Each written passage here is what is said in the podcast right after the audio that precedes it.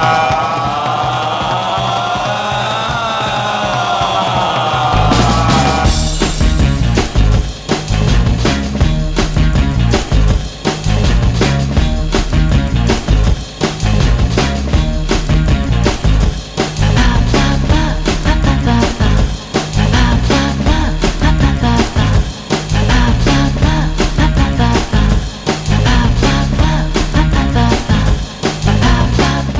Caixo, cinéfilos, cinéfilas, ¿cómo estáis? Bienvenidos al mundo del cine aquí en Radio Vitoria. Bogar baila con lobos. Bueno, Bogar baila con lobos y con Arancha la Linde, Hombre. que baila como los es como Ginger Rogers, como Sí. Olivia Newton-John, como no sé, hay bailarinas, no se me ocurren así más. Muchas, Nadia Comaneci, cualquiera de ellas. Nadia Comaneci era gimnasta. Gimnasta, sí, bueno, pero de es, eh, gimnasia rítmica. No, no era bailarina. No, no me Bueno, no pues me- nada, no te vale. Pues no nada. me vale, no me vale. no me vale, Tiene que pues ser te vale. bailarinas, entonces eso. Ay. eh, había una, eh, ay, no me viene el nombre, una que se que salía, que estaba especializada en la edad dorada de Hollywood, en hacer películas bajo el agua, Ah, sí, es ¿Sabes? verdad. Sí, sí. que bailaba y hacía unas coreografías. ¿Ana Paulova te sirve? ¿Qué va? Que no, ¿Tampoco te no sirve? me sirve. Vale. No.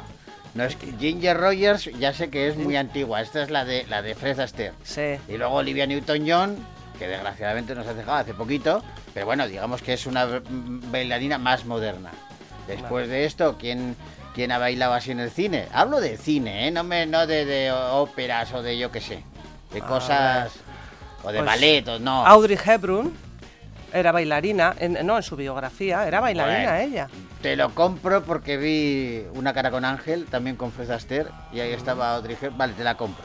Vale. Te compro, Pues Audrey es- me he acordado de ella. ¿Y por qué estamos hablando de bailarinas? No sé, ¿tú has empezado? No, yo no. Yo no ah, por, porque, porque Bogar baila con lobos. Esther Williams era. Ah, Esther Williams. La de los cierto. trampolines en las piscinas. Esther Williams. Es verdad. Que se llevaba muy mal, muy mal, muy mal con Jim Kelly. Anda. Pues parecía muy majo. Jim, eh, Jim Jim Kelly, Kelly. Tú sabes Mm. cosas que yo no. Yo Mm. sé cosas que no puedo contar ahora. De Jim Kelly. Porque te puede demandar Jim No, Kelly, claro. no, no. No, porque, porque. No, no, porque he leído biografías, historias. Ah, Tenía un carácter, el hombre especial. Bailaba de maravilla. sí. Tenía un carácter especial. Así como Fred Astaire. Dicen que era encantador. Sí, eso lo he oído también. Y para mí, mejor bailarín todavía que, que Jim Kelly. Ah. Aunque Jim Kelly era perfecto, ¿eh? O sea, eh, un americano en París, cantando Sí. bajo la lluvia, vale. Pero debía tener un carácter especial. Y a, sobre todo, muy mal carácter con sus compañeras de baile. Oh, sí, ¿eh? Sí, sí. Hubo actores, o sea, actrices, Qué perdona. está cayendo. Hubo actrices que dijeron, yo con este ya no, ¿eh? A mí Jim Kelly que no me llame más, ¿eh? Que no quiero yo, ¿eh? A Jim Kelly, ¿eh? Le llamaba, le llamaba el representante y decía, tenemos una película, ¿con quién? Con Jim Kelly. Ah, yo no quiero, ¿eh? Jim Kelly no. No, no, no, no, no. A mí no, decía el representante que es muy buena, que no quiero. No me la des a mí. Bueno, en fin. Damas y caballeros, bienvenidos a Bogar Baila con Lobos.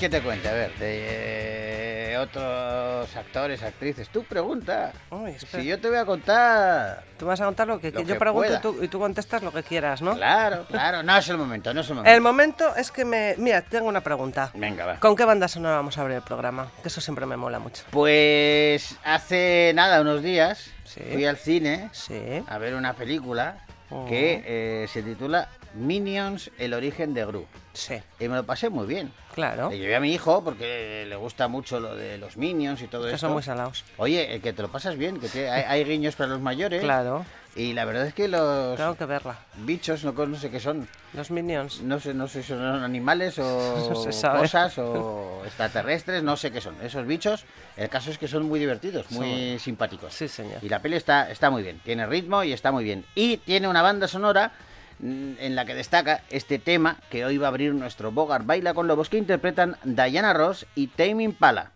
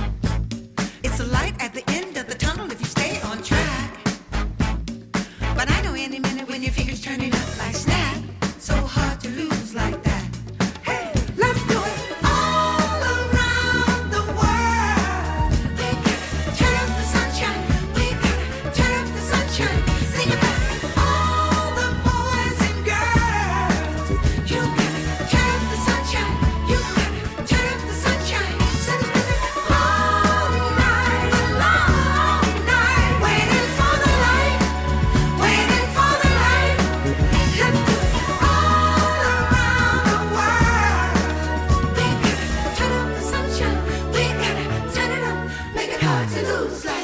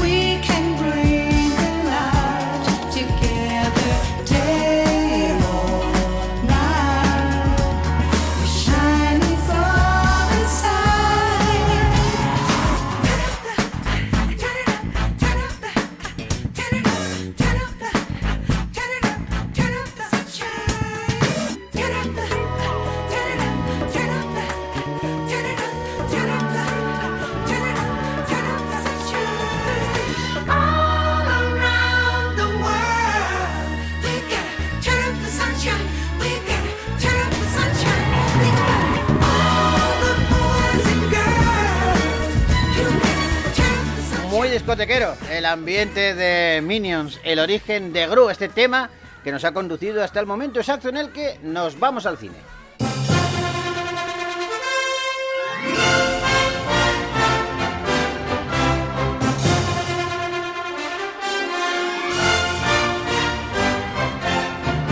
Y vamos a comenzar el repaso a la cartelera de películas que han llegado a las pantallas de Vitoria Gasteiz eh, con eh, un largometraje que narra una gesta olímpica de un deporte eh, aparentemente nada cinematográfico como es el waterpolo. Alex Murul y Dani de la Orden dirigen 42 segundos.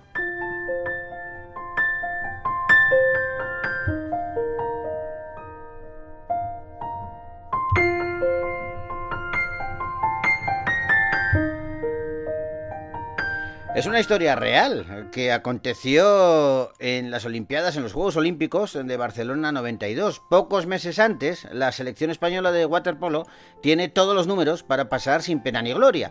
No están preparados, necesitan un golpe de efecto si no quieren hacer el ridículo jugando incluso en su propia casa. Así que ese revulsivo va a llegar en forma de nuevo entrenador con fama de duro y técnicas de trabajo, digamos que más que cuestionables. Por si fuera poco, la selección cuenta con dos líderes enfrentados por su manera de entender este deporte. Por un lado está Manel Estiarte y por otro Pedro García Aguado. Pero gracias a un esfuerzo sobrehumano, al trabajo en equipo y al apoyo de todo un país, demostraron al mundo entero que se puede hacer muchas cosas y que se puede llegar más allá de donde nunca imaginaron. Le Comité international olympique a attribué l'organisation des Jeux de la 25e Olympiade à la ville de Barcelona, España. Tenemos nuevo entrenador, Dragan Matutinovic. Ahora mismo sois los preseleccionados. Solo me quedaré con 10 de vosotros. Durante los próximos meses viviréis solo para el waterpolo. Yo no busco waterpolistas, yo busco gladiadores. Estiarte, he visto algún partido tuyo en la liga italiana y no juegas nada mal. Soy el capitán de la selección desde los 15 años. Mal no juego, ¿no? No, un payaso. Aquí duermo yo. ¿Por qué? Soy el capitán y se va a hacer lo que yo diga. Quien se mete de medio queda eliminado. ¿Cómo te llamas? No me interesa que me vean contigo. Pues lo que decíamos que no es fácil contar una gesta deportiva como la que se narra en 42 segundos esta película. Eh, Alex Murul, uno de sus directores, ¿cómo estás? Hola, ¿qué tal? Todo muy bien por aquí, con ganas del preestreno. Y está con nosotros uno de sus protagonistas también, Jaime Lorente. Jaime, ¿cómo estás? Encantadísimo de estar aquí y de, de vivir este día, que tenemos muchas ganas. Oye, ¿cómo se afronta, eh, eh, Jaime, eh, encarnar a un personaje eh, pues que, que está vivo, que además es cercano, eh, que no sé si, si, si se encara de otra manera? Se encara de otra manera. Lo, lo principal es la aprobación del, del personaje, tener una buena base como el guion de García, que me parece que, que está escrito de puta madre. Una dirección tan buena como la de Alex Morrul y de la Orden. Ha sido una familia increíble. Ha sido muy fácil hacer esto, que era muy difícil, la verdad. Bueno, pues eso está bien. Alex, eh, ¿y cómo llegó a vosotros esta historia? Que, fíjate, hablamos de un, de un deporte pues que a priori parece como que no tiene excesivo interés, como es el waterpolo, pero que de pronto eh, es una gesta deportiva que yo creo que tiene todos los elementos eh, que necesita una película, ya no de deporte, sino de, de acción, de intriga, de, de misterio, de suspense. Bueno, llega en primer momento un primer impacto que tengo cuando soy pequeño y hay los Juegos Olímpicos, que yo los vi así como algo mágico y la final de waterpolo la enganché de casualidad y que todos los adultos estaban enganchadísimos a ese partido. Y luego pues ya con el paso del tiempo vas descubriendo que detrás de esta selección, de esta generación de jugadores hay unas historias humanas muy potentes y hay una serie de conflictos y una serie de peripecias que tuvieron que superar para llegar a, a, ser el equipo que fueron, un equipo totalmente súper carismático y, y, que llegaron al éxito. Entonces, bueno, sobre todo esa es la parte que más nos interesa, la parte de los personajes, de sus conflictos, que es la, la motivación humana la que nos tira para, para elegir esta historia. Claro, es que eh, te, cuando decía que teníamos de todos, aquí teníamos a dos personajes que son eh, los dos deportistas de élite, pero muy diferentes, nada que ver eh, absolutamente entre sí. Y Jaime, a ti te toca dar vida a Pedro García Aguado, que era eh, como el más eh, viva la Virgen, por decirlo de alguna manera, ¿no? que nos entendamos, eh, que chocaba con este arte, que era el más eh, cauteloso, más introvertido. Eh, yo no sé si, claro, eh, muchos eh, a Pedro García Aguado lo conocen ahora por su otra faceta televisiva, la de coach, Sí. eh, de, de tal. ¿Tú has llegado a hablar con él en persona? Sí, mucho. Eh, nos hemos conocido, hemos compartido mucho. Él, ya, ya la responsabilidad que tiene para profesional que ya hemos visto cómo ha hablado de todos sus problemas y todas sus superaciones, Sí. pero conmigo se abrió especialmente una forma muy bonita y, y bueno, me ha regalado la oportunidad de contar contar un poco sus heridas, sus miedos, hacer un, trabajo sensible. Ah, Bueno, es, importante, claro, que tener la- el feedback de ese personaje real que de pronto te está contando eso. Eh, eh, yo creo que Alex, también a vosotros como a ti y a Dani, como directores, eh, os afectaría a la hora de, de afrontar el argumento, ¿no? El decir, vamos, estamos contando una historia real, tú decías que la viviste de pequeño como espectador, pero ahora te tienes que involucrar y ver qué hay detrás de todo eso, que es lo que no vio eh, el que estaba disfrutando de esos partidos en casa. Sí, exacto. Es decir, bueno, tanto Pedro como Manel y otros jugadores de, de la selección nos lo ponen fácil porque ellos han escrito al- libros de, de sus vivencias y su historia y ahí ya había algo de lo que tirar. Pero cuando nos encontramos con ellos, tanto con Pedro Aguado como con Manel Estiarte, y les explicamos que queremos hacer esta película, pues enseguida se abren y nos lo ponen súper fácil para, bueno, explicarnos cosas que incluso no estaban en los libros y realmente conocer bien qué pasaba en sus momentos vitales en aquella época, por qué se comportaban así, de dónde venían. Y, y esta fue la primera fase con nosotros, con Carlos Franco, que es el guionista de la peli, y, y luego ya llega a, a estar con Jaime y con, con Álvaro, que, que se han abierto muchísimo. Entonces siempre hemos sido muy, muy cautelosos y con un conflicto al menos yo interno de decir, bueno, la ficción a veces necesita de algunas trampas, pero cuidado porque estamos explicando una historia real y tenemos que ser respetuosos con quienes la vivieron. Claro, me imagino además, eh, Alex, que esa, esa gente que la vivió y que desde luego va a ver tu película sí o sí, aparte de que algunos te puedan estar asesorando en el momento de, del rodaje, eh, además de ser respetuosos, eh, tienes que concienciarles de alguna manera, Alex, de que, eh, bueno, pues hay ciertas licencias cinematográficas, no se puede contar todo exactamente como es, aunque se ciña uno a, a la realidad. Sí, es, es- es- eso es. Esto es lo primero que les explicamos, que es algo que, bueno, desde fuera de nuestro sector a veces cuesta entender, pero lo comprendieron y entendieron el porqué y nuestro compromiso siempre ha sido el de, ok, hay que poner quizá algunas licencias, pero la esencia de lo que queremos explicar será fiel. Luego, pues temporalmente cambiaremos cosas o algunas las forzaremos más, otras menos, pero sí que el espectador se tiene que quedar con un regusto de lo que, que ha visto, eh, realmente es fiel a lo que a lo que pasó a nivel de, de esencia. Claro, aportar una credibilidad. Eh, Lo de los actores, actrices, a veces va por rachas. Jaime, yo no sé lo tuyo, porque claro, estamos hablando de, de 42 segundos, una película en la que interpretas a, a un personaje real, a Pedro García Aguado, pero eh, también estás interpretando, la semana que viene vienes aquí al Festival de Televisión eh, con una serie en donde interpretas a otro personaje real, este desgraciadamente ha fallecido, pero es muy cercano también, que es Ángel Cristo. Claro, no tiene nada que ver, son dos, dos eh, roles completamente diferentes, pero también es otro personaje real que seguro que tú también, aunque tú eres muy joven, pero lo has visto en, en televisión, has, has seguido sus, sus, sus andanzas. Entonces, no sé, me imagino que tiene que ser complejo, ¿no? Sí, es complejo, es una responsabilidad fuerte, pero bueno, uno tiene que estar un poquito más allá de siempre del miedo, de ese vértigo y, y- y también entender, como decía Alex, los- las licencias cinematográficas, ¿no? Uno tiene que ir a favor de la historia, y al final la historia que uno está viviendo en el momento es la que está en el guion. Entonces, para a eso y ya trabajo. Oye, vamos a hacer una cosa, si te parece, Jaime, que te hemos atracado casi. Sé, sé que te estamos interrumpiendo una comida y te lo agradecemos de corazón. Como la semana que viene nos vamos a ver aquí en, en Vitoria, en el Festival de Televisión, te vamos a, a dejar que vuelvas a la comida. Nos quedamos un ratito más con Alex, si a él le apetece. Y lo dicho, te mandamos un abrazo enorme, amigo. Un abrazo enorme. Gracias por todo. Chao. Un abrazo grande. Alex, ¿te quedas un, un ratito más con nosotros? Sí, porque yo tengo una duda que, que quería consultarte. Claro, es que el waterpolo me parece uno, tiene que ser uno de los deportes más sacrificados del mundo. Si, si ya te cansa nadar, imagínate nadar durante tantísimo tiempo y encima Claro. eh, jugar a, pues eso, con, la, con, la- con una pelota.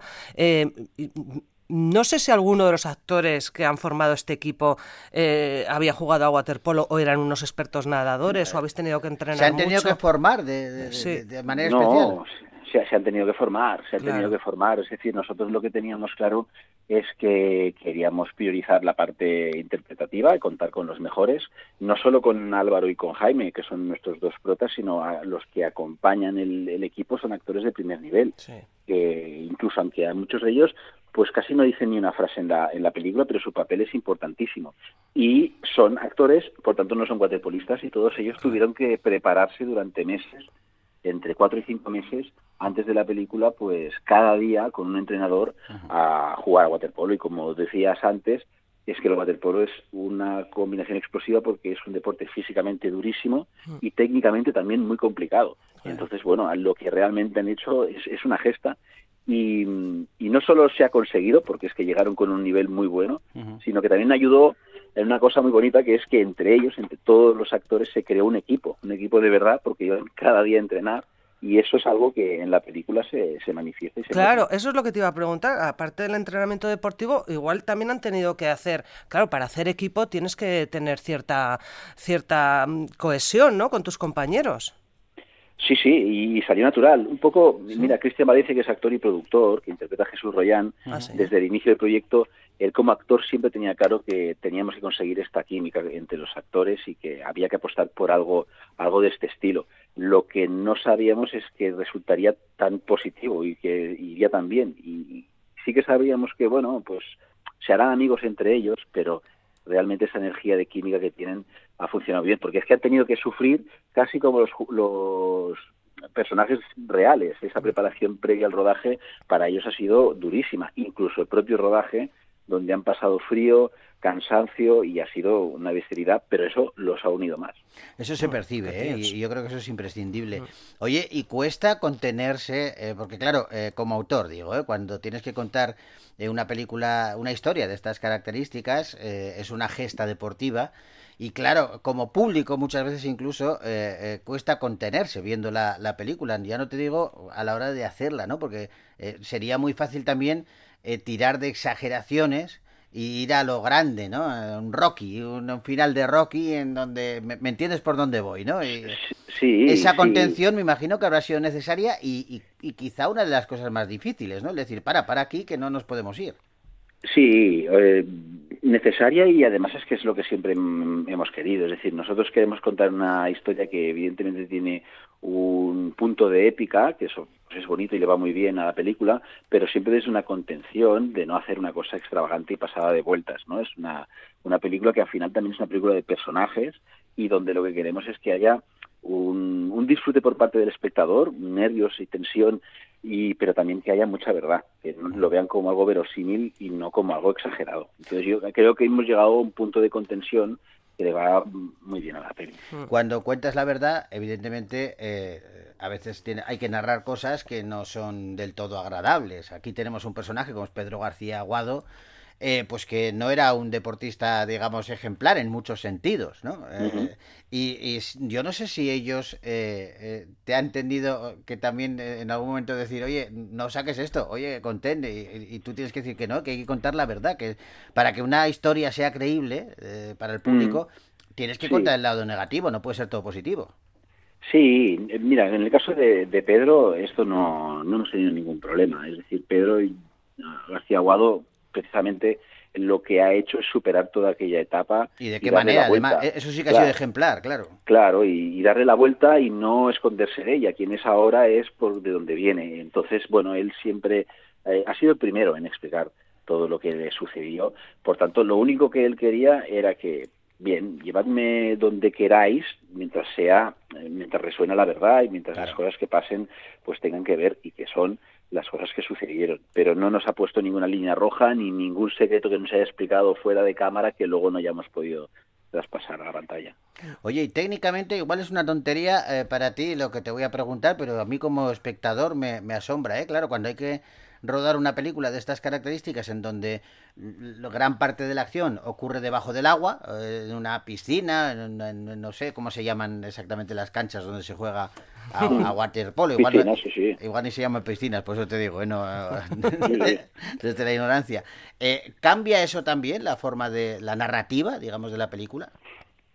Sí, bueno, la narrativa, la, la, la propuesta, lo que uno quiere, eh, lo sabe, que al final es, da igual si es fuera del agua o dentro del agua. Lo que sí que cuesta y cambia es la limitación técnica o las dificultades técnicas que tienes que superar para poderlo narrar. Entonces, además es que hay otra cosa, que la dificultad de poner la, la cámara en el agua y poderla mover con agilidad y, y como quieres, que esto es un reto que teníamos que superar y que pocas semanas antes del rodaje todavía no teníamos claro cómo lo haríamos hasta que encontramos la dimos con la clave y luego la, la otra característica es que los jugadores al final es un poquito de hombro y una cabecita con un gorro también no se les ve muy bien por tanto teníamos también que eh, buscar los ángulos y las formas para que estos actores que han estado meses trabajando y entrenando waterpolo pues se les pudiera ver y se les pudiera ver sus reacciones, sus caras, sus... Claro, que se les identificara, ¿no?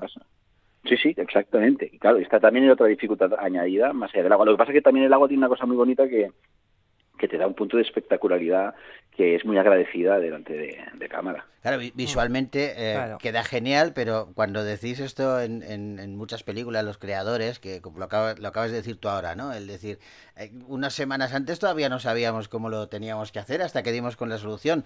¿Cómo es ese proceso? En este caso de, de meter las cámaras debajo del agua, pero dotarlas de esa agilidad que necesitáis y que en ese momento no teníais. Me imagino que serán pruebas y pruebas y pruebas y momentos de desesperación. Sí, mm, así es, y también de tomar decisiones de si ir a una piscina o a otra.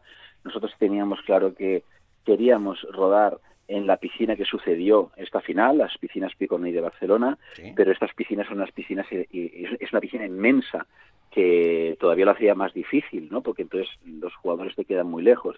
Pero bueno, al final eso son pruebas del departamento de, fotografía, sobre todo, en las que por parte de dirección, los directores, pues decimos lo que queremos y ellos empiezan a buscar inventos para llegar a conseguirlo. Entonces, bueno, finalmente se consigue un invento que es como una especie de, de mm, mega flotador donde se pone encima una grúa en la que se le pone la cámara y entonces este flotador gigante puede moverse por la piscina y ir siguiendo a los, a los jugadores, entre otros inventos que se hicieron. Claro, claro, fíjate, es que el deporte, claro, estaba pensando yo en el cine, el deporte pues ha sido siempre un, un vehículo muy bueno para, para contar historias, pero claro, hemos visto muchas eh, que tienen como trasfondo el fútbol, el baloncesto, la- eh, las carreras, ¿no? La- el atletismo, pero referentes eh, sobre waterpolo y juegos en el agua, mm, a mí no me suenan. Pocas. No sé si has encont- habéis encontrado vosotros Sí, algo. el- bueno, muy poca cosa, muy poca cosa. Es decir, hay alguna película, pero nada, encontramos dos películas y además que no tienen nada que ver con la nuestra y las pinceladas de waterpolo son, son mínimas. Creo que también esto era una cosa bonita para nosotros, de decir, bueno, vamos a llevar algo poco explorado, desconocido, deporte minoritario y también es una herramienta para sorprender más al espectador. No, no, no penséis que nosotros iniciamos el, el proyecto porque fuéramos unos seguidores eh, absolutos de waterpolo, no es el caso, sino que es más la historia que hay y encima el, un deporte minoritario creemos que tiene mucho jugo y era un reto que afrontamos. Qué bueno. Oye, pues eh, nos quedamos con todo esto, Alex. eh, te, te damos la enhorabuena. Recomendamos 42 segundos esta película que, que tiene todos los alicientes para pasar un buen rato, que te hace Mm. además también eh, reflexionar un poquito y sobre todo que te emociona y que te trae recuerdos para quienes tenemos ya una edad de aquello que vivimos que se quedó mm, relegado prácticamente a unos pocos partidos y a una final eh, espectacular y que ahora todo se cuenta en, en esta película. Alex, eh, muchísimas gracias por charlar con nosotros. Gracias a vosotros. Un abrazo, Un abrazo grande. grande. Un abrazo. Adiós.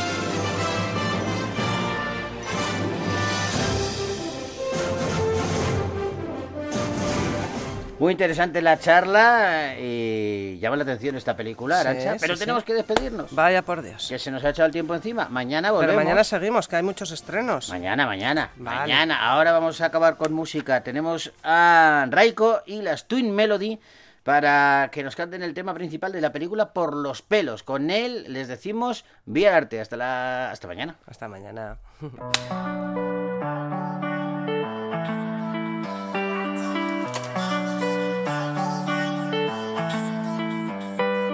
Si la viera sería lo que un hombre hace suspirar.